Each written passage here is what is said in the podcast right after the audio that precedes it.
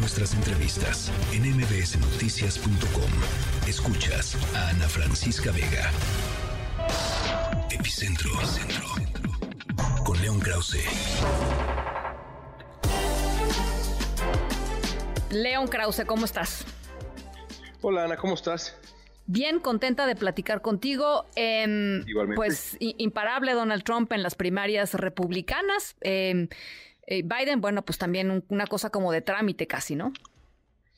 Sí, imparable Donald Trump, eso es, eso es cierto, y sin embargo creo que vale la pena, ahora que estamos ya a punto de que se defina este asunto, falta el supermartes, que pues es eh, el, día en donde la mayor eh, cantidad de estados votan, y después de ahí, evidentemente, Donald Trump eh, será, ya, será ya el candidato, ya lo es en muchos sentidos, pero vale la pena ofrecer algunos, algunos reparos, porque lo, lo cierto es que a pesar de que Donald Trump es dueño del Partido Republicano, no es dueño de todo el Partido Republicano, es decir, un, porcentaje considerable de votantes eh, prefirió favorecer a Nikki Haley. Y luego hay otros datos, Ana, por ejemplo, en Carolina del Sur, dos de cada diez votantes republicanos dijeron que no votarían por Trump en la elección presidencial, en la grande, si Trump es el, es el, eh, el candidato.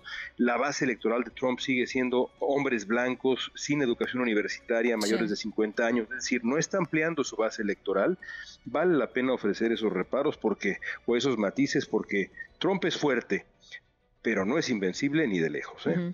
Em, desde tu perspectiva, eh, ¿qué, tendría que acomodarse, digamos, en las próximas, o qué tendría que pasar eh, para que las posibilidades de Trump a, la hora de la hora, o sea, a la hora de ese martes en noviembre, disminuyan? Que la gente salga a votar, que los jóvenes salgan a votar, que las minorías salgan a votar, que, que, una combinación de todo eso este, suceda. Pues tú, tú eres eh, una, una, observadora muy precisa de la, política estadounidense y, la respuesta está en tu pregunta. Todo eso que acabas de decir será la clave. Creo que al final será una batalla de entusiasmos y si eh, el presidente Biden logra que el voto afroamericano se presente, eh, que el voto hispano se presente sin perder demasiados puntos en, frente a la causa trompista, porque de pronto los hispanos, sobre todo en algunos estados, pues parece que ven con mejores ojos, no buenos ojos, y eso hay que aclararlo también, mejores ojos a Trump, y, el, y los votantes jóvenes no castigan demasiado a Biden, eh, que, hay un, fenómeno ahí de, que no es marginal de votantes jóvenes eh, castigando a Biden, sobre todo por su política en Medio Oriente, si esos factores se alinean, la realidad es que Biden puede, puede ganar. Será una elección cerradísima, eh, hay mucho por delante, el azar cuenta, los juicios de Trump cuentan, pero, pero esos factores serán los decisivos.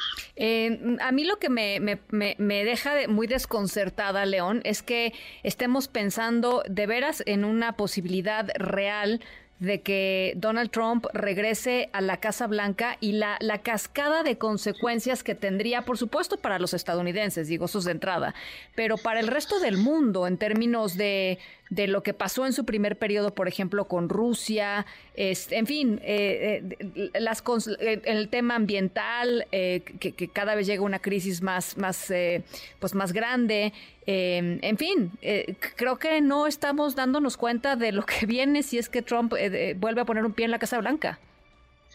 Creo que tienes toda la razón y creo ya también que hay personas dentro del Partido Republicano que se dan cuenta. La otra noticia importante de estos días ha sido el anuncio de Mitch McConnell, el pues legendario líder conservador, líder de la bancada republicana en el Senado, que anuncia que pues se va, ya se va y yo creo que eh, eh, no, no, es nada más porque la edad de McConnell y la, la salud de McConnell ya no están en donde deberían de estar, sino porque se da cuenta que eh, tendría que lidiar con, con un presidente Donald Trump que en una de esas llegaría además sin riendas, sin riendas en el Poder Judicial, sin riendas en el Legislativo, un escenario. Oye, y con más conocimiento, quieras que no, con más conocimiento de cómo darle la vuelta a las cosas, porque quieras que no, en, en, en, los primeros meses de, llegada a la Casa Blanca, eh, pues fue, digamos, una, una, una cuestión de, una curva de aprendizaje, ¿no? Este, en el mal sentido, pues, pero fue una curva de aprendizaje.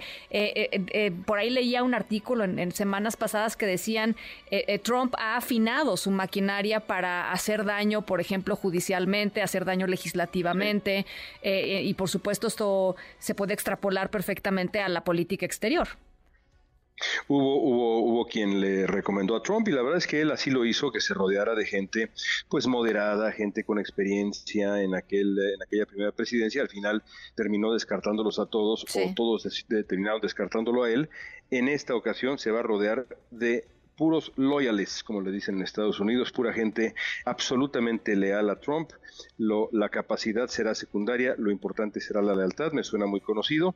Y eh, un presidente estadounidense así, sin riendas alguna, sin rienda alguna en eh, los otros dos poderes, con los republicanos dominando el Congreso y los conservadores la Suprema Corte y el Poder Judicial en su máxima instancia, bueno, pues ese es el escenario. no es, un buen escenario. No, no, no es un buen escenario, no es un buen escenario. En fin, em, vamos a, vámonos, eh, como, como dirían por ahí, pian pianito. Pian, León, pian pianito, porque nosotros ya nos fuimos a noviembre, pero pian pianito, las cosas hoy se ven así y, hoy la, posibilidad está, es una posibilidad real, pero bueno, también con, con, los asteriscos que, tú, que tú lo ¿eh? pones. Sí, falta mucho. Falta mucho, falta mucho. Aquí estaremos platicando. Te mando un abrazo, León. Voto para ti. MBS Noticias.